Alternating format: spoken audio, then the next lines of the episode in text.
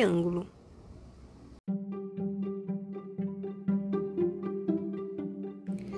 Os triângulos remetem a sensações de medo. As pontas do triângulo amedrontam e tornam tudo mais ameaçador.